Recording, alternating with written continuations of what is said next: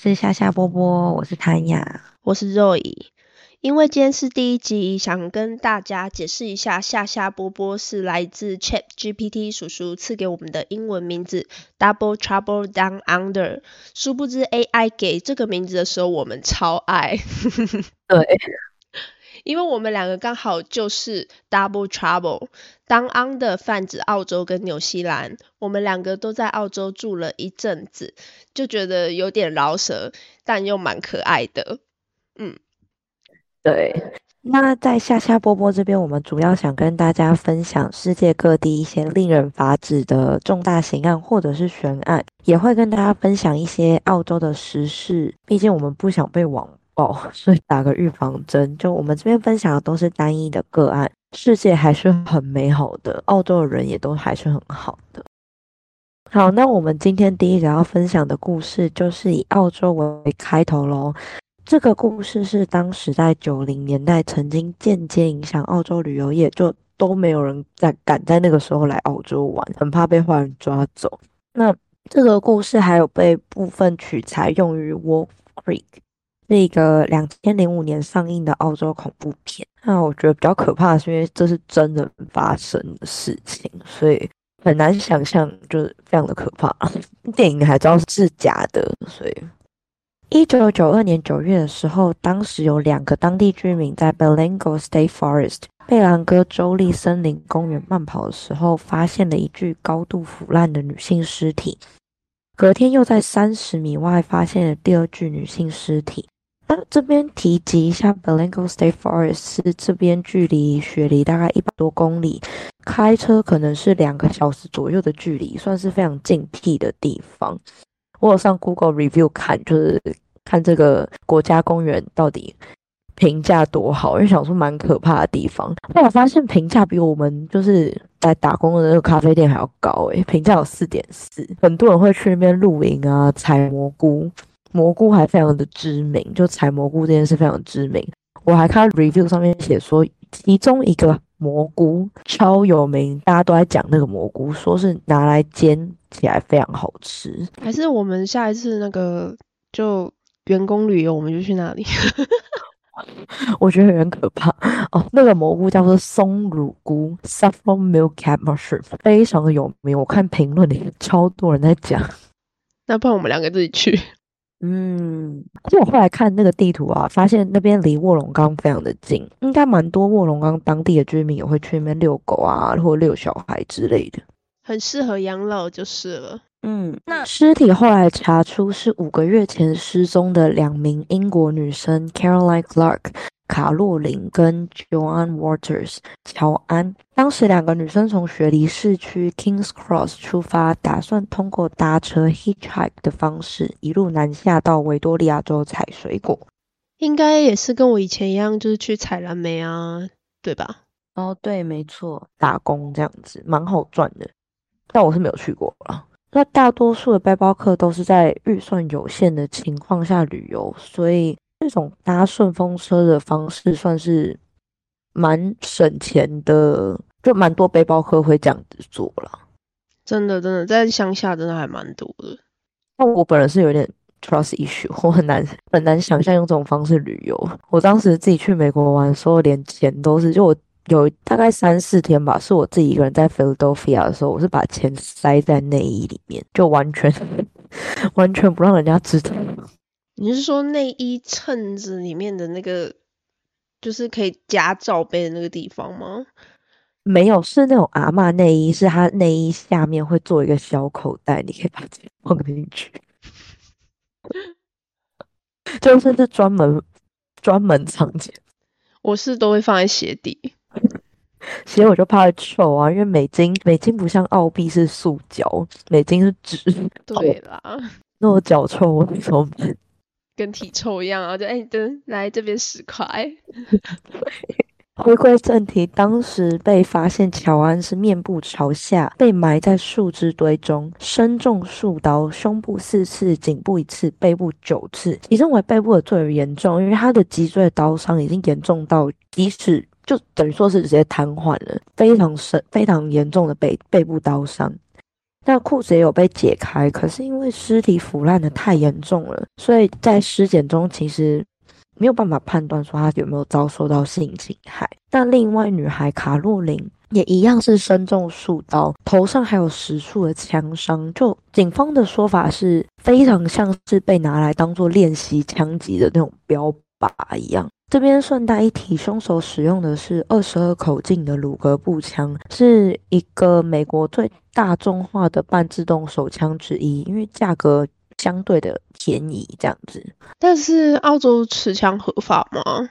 我有去查，诶，我后来发现好像只需要登记，就是执照。他有说你可以，比如说是正当的自我防卫，可是，一般来说，澳洲的民众应该不会随身携带枪支，没有像美国一样普遍的感觉。可是有可你可以去申请枪支的证照，只要满十八岁是澳洲公民，然后有通过考试，好像就可以。嗯嗯。那因为证据不足，也没有目击者，所以在当时没有监控跟发达网络的情况之下，基本上完全就是应该说完全没有办法，就没有突破。隔年一九九三年十月，一位阿哥在寻找木材时，又在 b e l a n g o State Forest 发现两名四年前从墨尔本来雪梨参加露营活动，后来失踪的澳洲夫妻 James Gibson 詹姆士跟 Deborah Everest 戴博拉。那詹姆斯身中八处刀伤，包含脊椎断裂、肺部跟心脏都被刺穿。戴博拉则是被暴打到头跟下巴都骨折，额头还有刀伤，背部也有一个非常深的刺伤。最后他是被暴力就是殴打致死，非常残忍。其实，在詹姆斯尸体发现的前三年，也就是他们失踪一年后左右，他的相机跟背包都有先后在 Goshen Gorge 路边被发现。那那边是雪梨内西区 Hornsby 再上去一点的，有点像是峡谷。我不确定是不是国家公园，可是就有点像是峡谷公园那样子那样子的地方，这样旅游胜地。距离尸体发现处。超过一百二十公里，其实非常的远，开车也要两个多小时的地方。尸体也是高度的腐烂。警方在这之后成立了一个由二十名侦探跟分析人员组成的特遣队，就专门在 b e l a n g o State Forest 做地毯搜索。一个月后，发现了来自德国的受害者，也就是当时失踪的背包客之一西蒙。因为西蒙的名字是德文，所以我这边就不试图念他德文的名字，我怕。念不念念不标准，这边就叫他西蒙。那西蒙当时是要跟他妈妈在墨尔本会合，一起去露营。最后一次被人看见的时候，是在雪里往内西方向的火车站。当时他正试图准备搭便车，就是一路南下这样子。那他被发现的时候，同样是被生刺，至少八刀，多数于击中肺部、心脏，一样是脊椎断裂。但他被发现的时候，身上穿的并不是自己的衣服，而是另一个德国受害者安雅的衣物。安雅跟她男朋友加博是在三天后五十米外的一个小土堆中发现的。他们两个是两年前的圣诞节失踪的一对德国情侣。加博头部有六处的枪伤，一样是二十二口径的鲁格步枪。安雅更惨，安雅的头是被砍下来，一直都没有找到。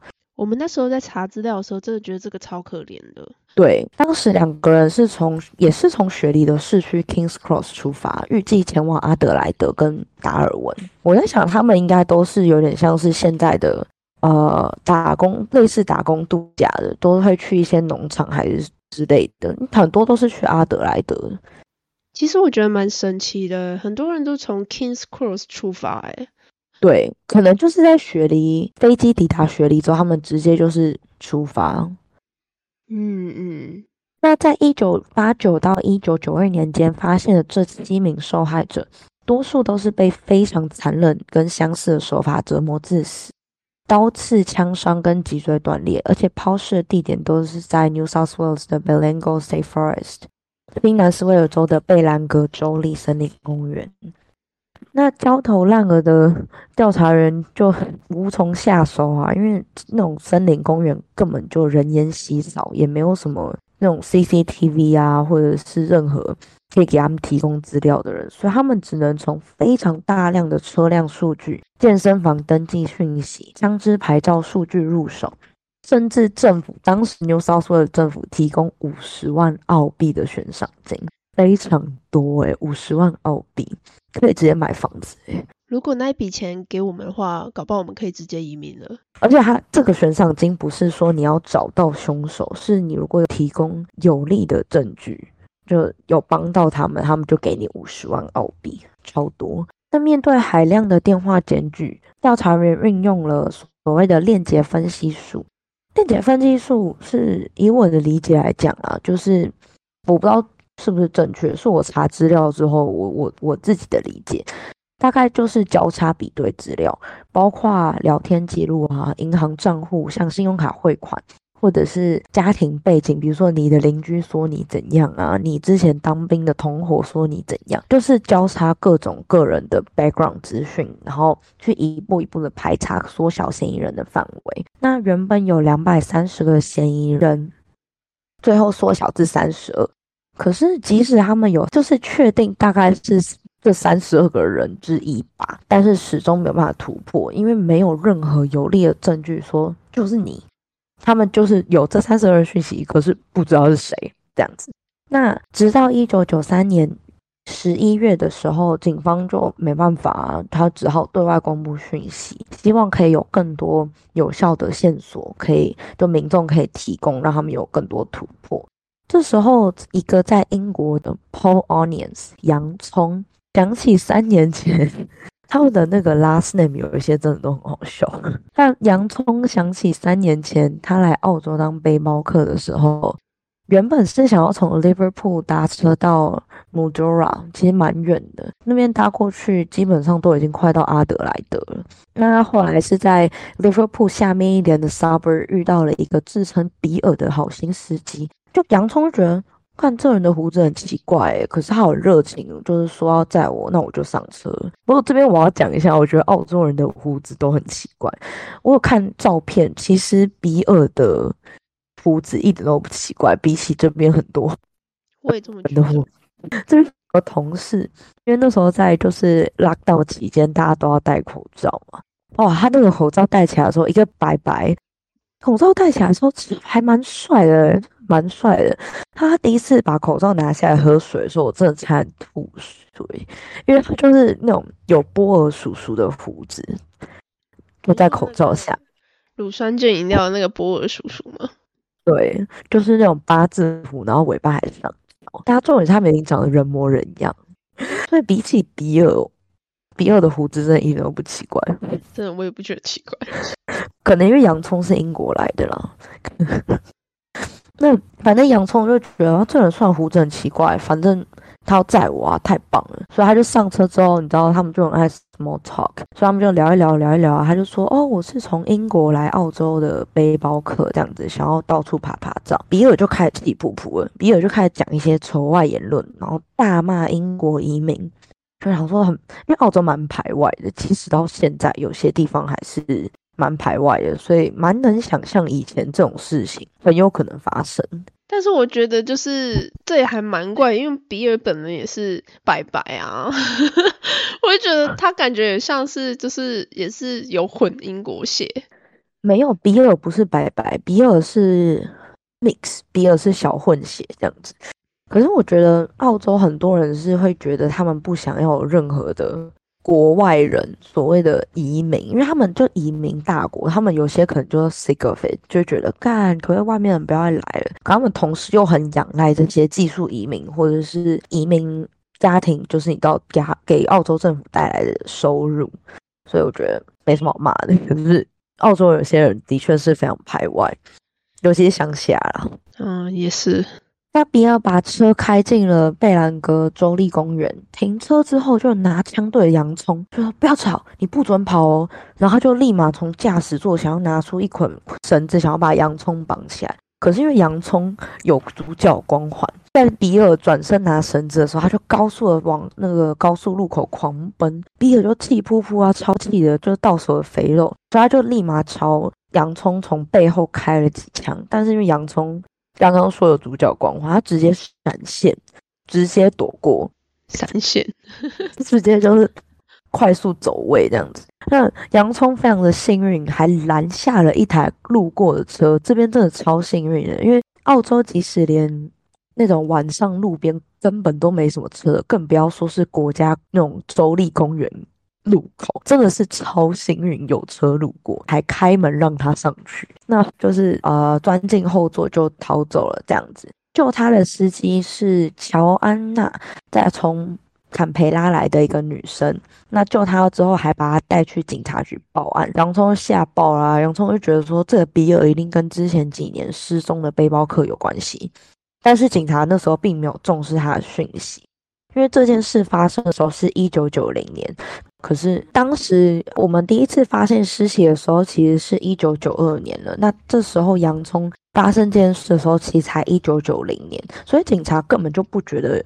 有什么了不起的？就是啊，有一个人试图可能强奸一个男生，叫那个小鲜肉，可是失败这样子，警察就没有把他放在心上，因为其实讲真的也找不到人。就在洋葱告诉警方当年发生的事情之后，警方就开始监视比尔的家，然后也在呃也发现，在两名英国女生卡洛琳跟乔安的尸体被发现不久后，比尔就卖掉了他银色的尼桑 SUV。就超可疑的，邻居还告诉警方说，比尔吼对武器非常的痴迷，我完全能想象出邻居阿姨会讲出这种口气的话。一九九四年五月的时候，洋葱就从英国飞来澳洲，并从三十二个嫌疑人中指出，三年前就是这个就是比尔，这个人就是试图要就是呃持枪抢劫他的比尔。那由于已知就是比尔有可能是有。武器在身上的，所以当时警方是五十多名持枪的警察闯进他的家，趁他不注意的时候逮捕了四十九岁的比尔。那其实他的本名是 Ivan Robert Margot Millet，我们后面就简称他为艾文。那警方在搜索他家的时候，发现了至少三百个与七位被害者相关的物品，包括帐篷啊、水壶、衬衣、鞋子，或者是受害者生前拍的照片。这些 Ivan 都用。有点像是收藏战利品的方式，全部都收集起来。那也有发现鲁格步枪跟柏林囊手枪，还有 Boeing 刀，有点像是弯刀，就是那种猎人在用的弯刀这样子。那之后，警方就申请搜查艾文妈妈跟他五个兄弟的房子，那也有陆续发现七名受害者更多的物品，就在他的亲，在他母亲跟他兄弟的家这样子。随后，艾文就被指控谋杀七名背包客，以及对洋葱的持枪抢劫跟谋杀未遂等罪名。但由于三百多项的证物跟两百多名的证人，审理的过程非常的长，长达了十八周。虽然就是中间几乎所有的证据都是非常不利于他，而且非常的海量，但是艾文就一直觉得自己会被判无罪。他律师的辩护的策略就是。哦，对啊，你们有证据，可是你们没有非间接证据证明说他有罪啊。等于说你们有这么多的证据，可是并没有任何一个证据是说对，就是艾文。所以他们甚至还试图把责任推给他弟弟 Richard 理查。那因为调查人员相信受害者非常有可能是不止七个人，凶手也非常有可能根本就多于一个人，就不确定有几个人，但是一定不止艾文。他们就怀疑是他兄弟有。牵涉其中，但是又没有足够的证据可以对艾文以外的兄弟做进行拘捕。接近案发期间，那时候还有另外十多名的背包客其实有在呃那个周森林附近失踪，可是没办法，因为完全没有找不到尸体，也没有任何证据。曾经担任艾文辩护律师的 John Marston 就有在采访中表示：“我不觉得是他兄弟，因为一定是一个女的。他非常确定他的妹妹。”艾文的妹妹 Shirley 雪莉有在帮他，至少在卡洛琳跟乔安的谋杀案中，雪莉一定有帮他。那同时，他另外两个兄弟理查跟沃尔特也没有闲着，因为他们就是在被搜查物品房屋的时候被发现了毒品跟一些赃物，所以他们也都在同时接受审判。就是整个家庭人都非常忙的在被接受审判，因为他们就作奸犯科。一九九六年七月二十七号，在没有任何直接证据之下，陪审团一致裁定艾文七条无期徒刑不得假释 （life sentence without parole），加上因谋杀未遂 （attempt murder）、非法监禁 （false imprisonment）、强盗 （robbery），一共十八年的有期徒刑。那插播一下，因为澳洲并没有死刑，不然七个无期徒刑，然后加上剩下的有期徒刑，他根本就做不完啊，超没意义的。他后来其实也才被才真正坐牢了，大概。二十几年吧，三十年左右，所以整个判刑判的蛮没意义的，对我来说。这边就会觉得说，就是有时候有没有死有没有死刑这件事情，好像就是讲到之前一个比较有在台湾有争议的话题，要要不要废除死刑这个部分。但是我觉得遇到这种人真的是，你说不废除死刑好像又很难，但是废除死刑好像又。就是又违反人道，就觉得啊，但是我真的觉得还是我个人你还是觉得死刑还是需要的啦。我也觉得，因为像以这个案件来讲的话，大多数都是外国人，就是非本澳洲本地人。那要是我是他们的家属，我一定会觉得说，我凭什么这个人在这边杀了我的小孩，可是他可以在澳洲不接受任何审判？就对我而言啦。我如果是家属的话，我会觉得所谓的七条无期徒刑根本就是没有意义的，所以对我来说，他并没有受到他应有的审判。嗯，那艾文被关之后也是很常作妖啊。他原本是关在 Mainland Jail，就是一个比较松的男子监狱。这边给大家科普一下，因为这边我在查的时候，这边的监狱拼法不是 J A I L，我们平常熟知，他们这边用的是 G A O L，哎，就。发音是一样的，好像是十八世纪英国比较古老的拼音。那澳洲这边的话，主要是一些比较老旧的公家机关，或是呃一些比较正式的法律文件上面就会用 G A O L 这个拼音。但因为他要被狱友打的半死，加上他试图要越狱，他跟他一起。谋划越狱的那个狱友蛮厉害的，是一个贩毒被抓的前雪梨市议员乔治·萨瓦斯。那反正狱友就是可能心灰意冷，越狱被抓，所以隔天就立马吊，就是上吊自杀了。最终艾文就被转移到澳洲看守最严格的一个重刑男子监狱。他就还是觉得自己没做错事啊，他就觉得。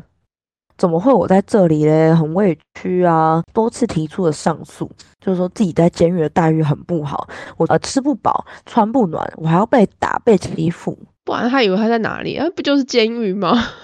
他觉得自己很委屈啊。那反正媒体拍到他上诉，每次出席上诉的时候都是疯狂大笑。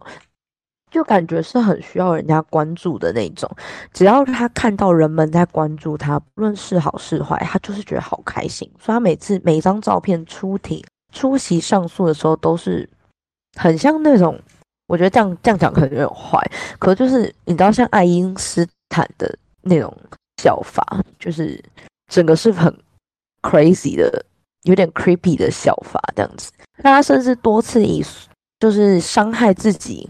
来想要得到关注，他要曾经有用塑胶刀割下自己的小指，他打算要寄去法院，就是等于说叫给法院看看，就是我想上诉的决心。那那当然就是法院不可能因为你切小指头就就让你出来，还是怎么样的。那后来艾文切手指不成，他就开始吞剃须刀啊，或者是订书针等其他的金属物品，就是想要获得优待，或者是。得到关注，这样子想要讨牌啦。那他甚至因为得不到 PlayStation，所以他就绝食九天抗议，为什么不给我游戏机？结果绝食九天，他瘦了十五公斤，诶，真好，我好瘦一下，超需要瘦。可是我做不到绝食九天，而且绝食九天只是为了 PlayStation，我真的做不到。哦，PS4，他那个时候有 PS4 了吗？应该是 PSP 吧，或第二代之类的。啊，因为那个时候大概是呃两千年初嘛，啊对对，但反正他对他就是非常有决心啊，为了有玩游戏，他可以绝食九天这样子。凭什么？这方面我还蛮佩服。那每日除了三餐之外啊，他就是疯狂的写信上诉，跟他的子孙 Matthew Millet 马修就是会疯狂的听他抱怨一些监狱啊有多烂啊，他在里面过得有多不舒服啊，他都会跟他的子孙抱怨。二零一二年的时候，也不知道是不是因为被艾文洗脑还是怎样，艾文的侄孙马修。十八岁的时候，跟他十九岁的朋友科恩也在 Belingo State Forest 里面杀了人。马修先是哄骗朋友大卫，说是哦，我们等一下要喝酒啊，要抽大麻，我们一定要到一个安静僻静一点的地方。所以他们就进入了 Belingo State Forest。随后他就用了双头斧头砍死了十七岁的大卫，但是。不像他叔叔一样完全没有任何证据，因为他的朋友科恩整场都在录影，所以两个人等于说是罪证确凿的，被判了四十三年跟三十二年的监禁。其实还算是蛮轻的，因为他们杀了一个未成年，但是是因为澳洲对于青少年来说非常的包容，他们当时犯案的时候，一个十八岁，一个十九岁。所以分别被判四十三年跟三十二年的有期徒刑而已。因为我们还是青少年，出来了还有下半的人生可以过。没错，他们在二十年之后就会出来了。好，艾文其实出生在一个蛮贫困的家庭，他们就是住在呃 Liverpool 附近的一个农村。艾文的爸爸是克罗地亚的移民，妈妈玛格丽特是澳洲人，两个人这总共生了十四个小孩，艾文是排行老五。那因为爸爸史黛芬其实有酒瘾的问题，脾气就很差。艾文的妈妈脾气也不是很好，我觉得蛮合理的啊。就如果我有十四个小孩，然后我老公还有酒瘾，还跟我闹脾气的话，我真的我会压起来。但是妈妈的脾气暴到就是。有拿刀捅过艾文的哥哥，不知道是不是因为家庭的因素，家中十个男生有七个有过犯罪的行为，都是当地警局就是那种警察看到就知道哦是米莱家的啦，这样子就不会觉得很奇怪，就觉得哦又来了，甚至他们都知道小孩们都会在家里的后院练习一些枪击。艾文的童年甚至有用过砍刀攻击小动物，导致十三岁的时候，妈妈就把他送到寄宿学校待了一阵子。他也不知道是不是因为在寄宿学校可能待了一阵子之后，反而更压抑，就他就可能更容易发癫吧。十七岁的时候，因为窃盗被送去少年拘留中心，出来之后没多久，十九岁的时候又因为超商入室窃盗被逮捕。判了十八个月的有期徒刑，被放出来一个月不多久，又偷了车，再次入狱两年。二十二岁窃盗的时候，又被判了三年。所以基本上，他从十七岁到二十二岁期间，他就是一直偷东西被抓进去，偷东西被抓进去，偷东西被抓进去，就一直来来回回。之后，二零一五年的时候，艾文的哥哥 Boris 其实有上节目承认说。哦，他弟弟在其实做完这所有的谋杀案之前，早在艾文十八岁的时候就有过杀人未遂的情况。那事情是发生在艾文快要十八岁的时候，他在某一次的抢劫未遂中不小心用了散弹枪射中了计程车司机，超级不小心哦。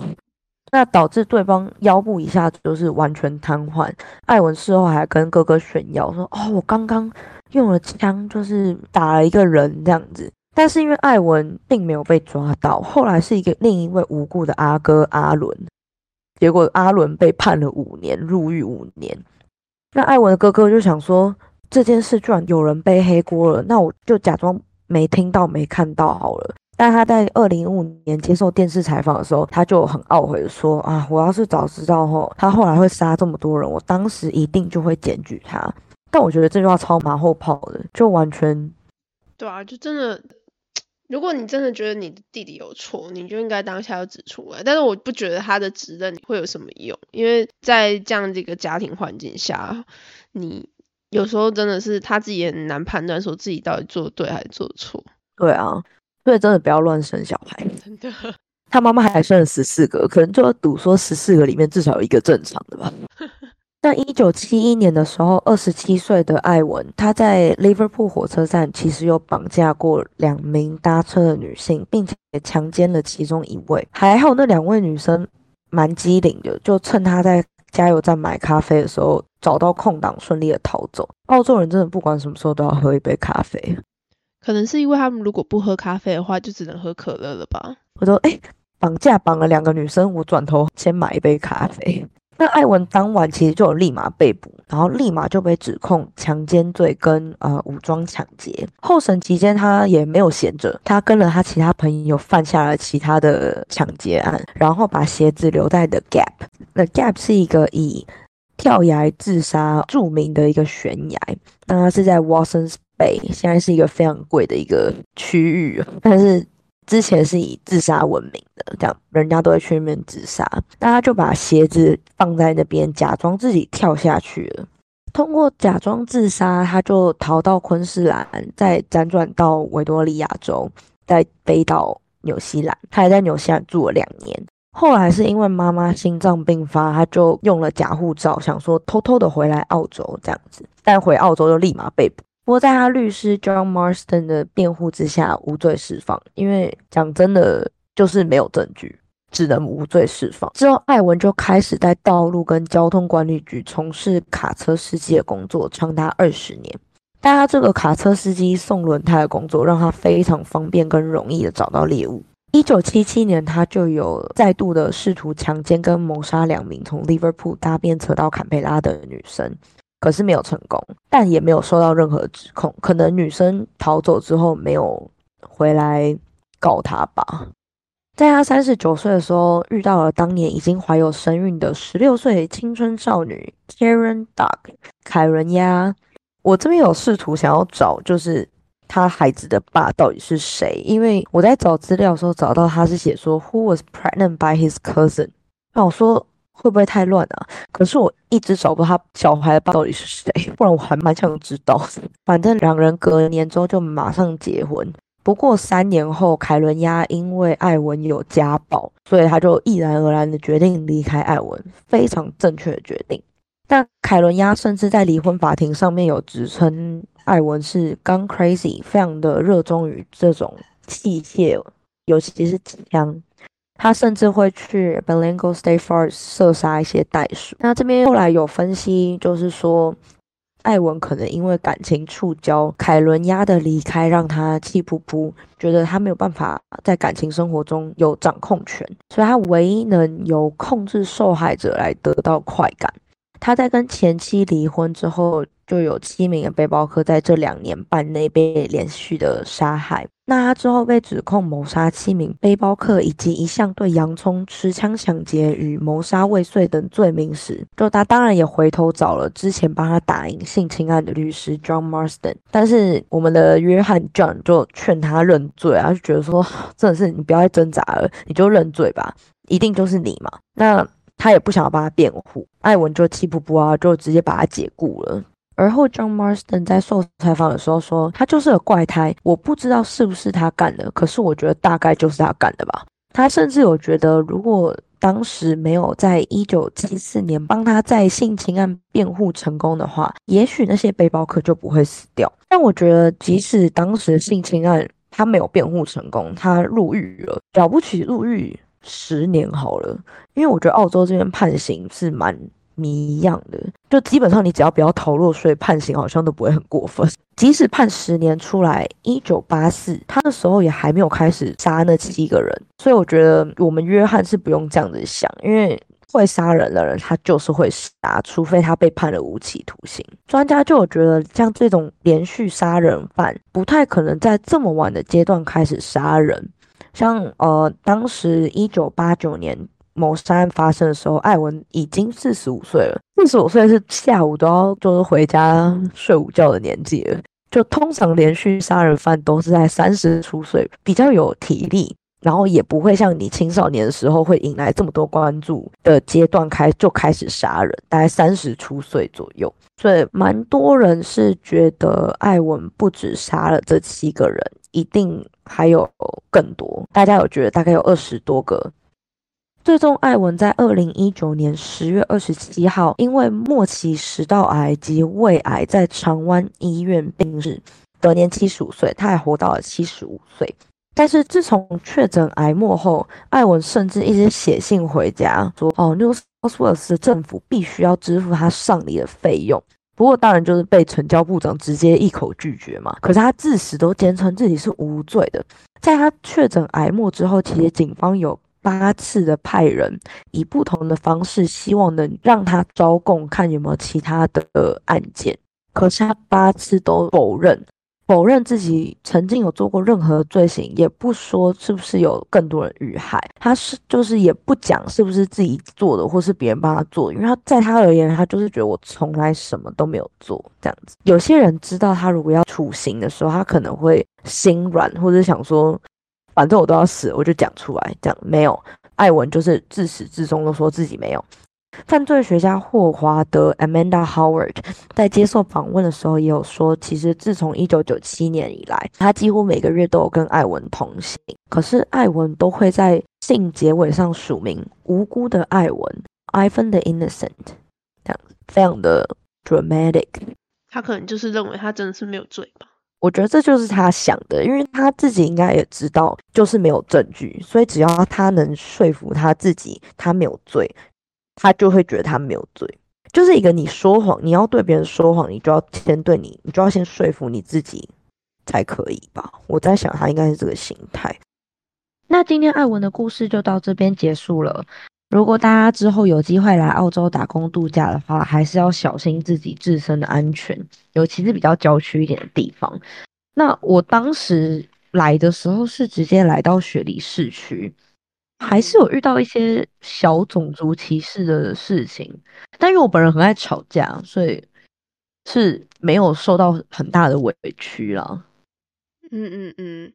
像我其实在我第一次来澳洲的印象，那时候真的是觉得种族歧视非常严重。那时候是二零一六年吧，我只是跟家人，嗯，然后来到黄金海岸，就是黄金海岸布里斯本那种包套啊。可是那个时候我们就直接在黄金海岸的路上，我们要走去海滩，就被丢鸡蛋，打眼，真的是超夸张！天哪，这个超值得，超值得跟他大打出手。对，可是因为你真的看不到人，然后或者是我们在黄金海岸的，就是应我不确定，应该是布里斯本的南岸公园，然后还是黄金海岸的一个沙滩上，然后沙滩上面呢有一个平台，但是那个平台是镂空的部分，所以你下面是有人会站在下面，然后那时候就是很多屁孩啊，大概是。十二、十五岁，就是还有年纪很小的那种，然后就在下面可能拿个木棍啊，就是那种捡来的树枝啊，或者是就是一直在往那个平台上面，因为那种都是木头平台嘛，然后有缝隙，在那边一直往上面丢沙，因为上面是一些就是华人的那个旅客，这样他就是很愚蠢的排外。傻眼！我跟你讲，澳洲的青少年大家真的不要乱了，因为澳洲对于青少年真的是非常的包容。包容到他今天可能把你暴打一顿，他可能都可以大概，I don't know，大概一个一关一个月，对非常可怕。而且我之前就有在 Facebook 上面看到，好像很近诶，是前年的事情吧？前年的事情，澳洲在那个好像什么澳达，我忘记那个 Facebook 的名字了，就我看到台湾来的背包客就失踪这样子。然后那时候还蛮闹得蛮大，因为有台湾的家人还飞过来。对，那个事情就是其实刚好是在我工作的一个小镇，其实就在附近发生的事情。然后，对，我们那时候还就是因为我们那时候不太敢相信这样子，然后是我们的朋友一个，然后他刚好就是刚从。呃，隔壁小镇采购回来的时候，他经过有经过那一段路，然后他好像就是有看到案发现场的样子，然后他有告诉我们这件事情。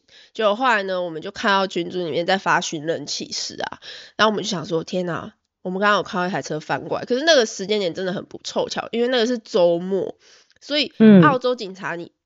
他们周末基本上都是没什么在上班的，所以等于这件事情就一直被拖到了星期一才去处理。然后整体事件就是那个男生，我看 Facebook，他说是那个男生去布里斯本参加一个婚礼，然后因为他是好像是两天一夜，就是其实真的很远，因为我们那时候要开车去布里斯本是要开五个多小时，因为我自己也做过这件事，就是两天一夜这件事情，然后我的室友是都不会开车的，所以我就是等于是。也是疲劳驾驶，但是我很幸运，是因为我途中真的撑不下去，我就停在一个休息休息站，就是它有很多个那种那个 rest area，然后我就停在那边小小睡了一个小时，再继续上路这样。然后，嗯，对，反正就是疲劳驾驶，然后加上它不是开大条路，就是它有一定路都会有什么小捷径或者是大路，然后如果你开小捷径的话，那是。真的非常危险，因为有一个地方是一个，就是有一个大转圈的地方，然后路非常小，就是一台车可以过。但是你如果一个不小心，你就会掉到田里之类的，那个超可怕的。对，因为我之前在高雄有开过这那种路，我真的觉得超可怕。而且像那种都没有什么路灯，对，但是你稍微开过一点，你就会直接掉到田里。我现在想想，我之前真的超有胆的，因为我那时候才刚拿到驾照没多久。嗯嗯嗯，而且。高雄的田间小道还算很大条，我觉得啦，就是嗯，其实没有到那么小，对。然后而且高雄的可能水沟，就是田间小道旁边的水沟，不是就是会自这么深，不是会让你翻车的程度。然后他那个人就是比较不幸运一点，然后他就是翻车在一个是有干枯的哦，干枯的。小溪的一个桥下，但是那个桥也不深，那个桥也是不深的桥，就是因为那只是一条小溪，所以不深的桥。可是因为那个时候是冬天，所以就是虽然说是干枯，但它还是有一点点的水。人家是说他因为疲劳驾驶，然后加上翻车，他可能当下马上就晕过去了。所以再加上后面为什么他会过世的原因，是因为。太冷了，他是冷死的，因为完全没有人路过，完全没有人帮到他。对，然后是我朋友那时候，因为我们那时候是好像是采水果季节，然后我们那时候其实还蛮多车子会白天的时候会，就是比如说五点最晚顶多五点嘛，还是会路过那个时那个地方，然后就说，哎，我们刚刚看到好像有那个一台 Mazda 三翻车这样。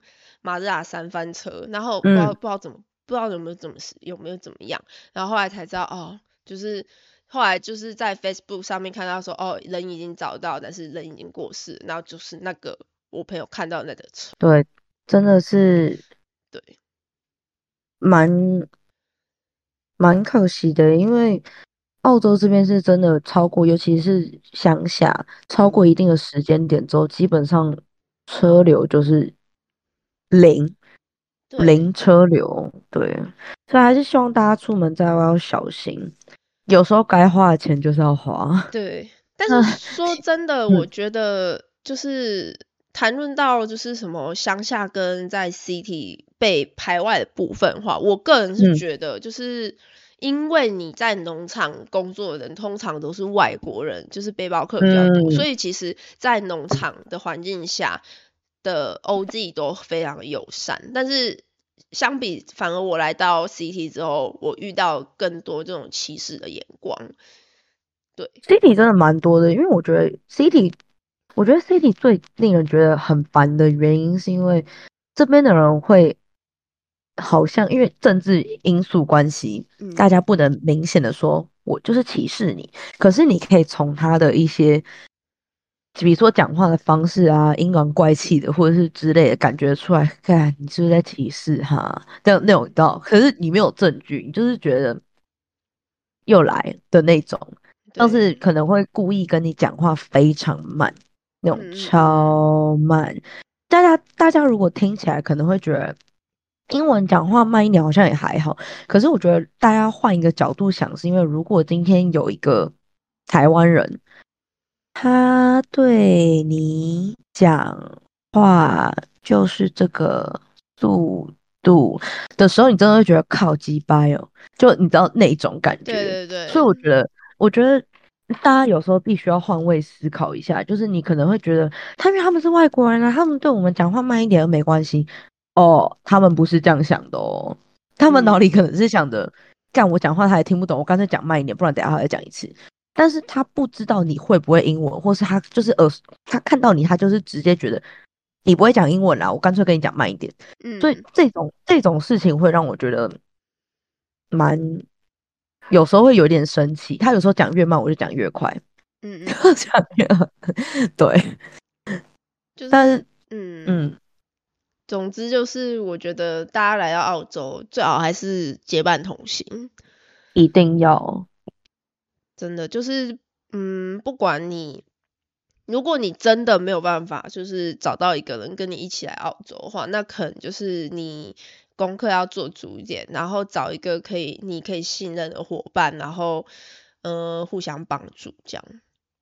对，就是至少确定，比如说每一天你可能可以跟一个人小聊一两句，然后让他知道你也是一个人来。那如果哪一天你如果消失了超过二十四小时，至少有一个人会觉得说，哎，就是你在哪，或是大家就赶快来这边交一个男女朋友这样。就就是你至少一定要有相似的人在澳洲，不是在台湾，因为你在台湾，你不管怎么样，你花他人家都要花至少一天的时间才有办法来到澳洲，那根本就来不及。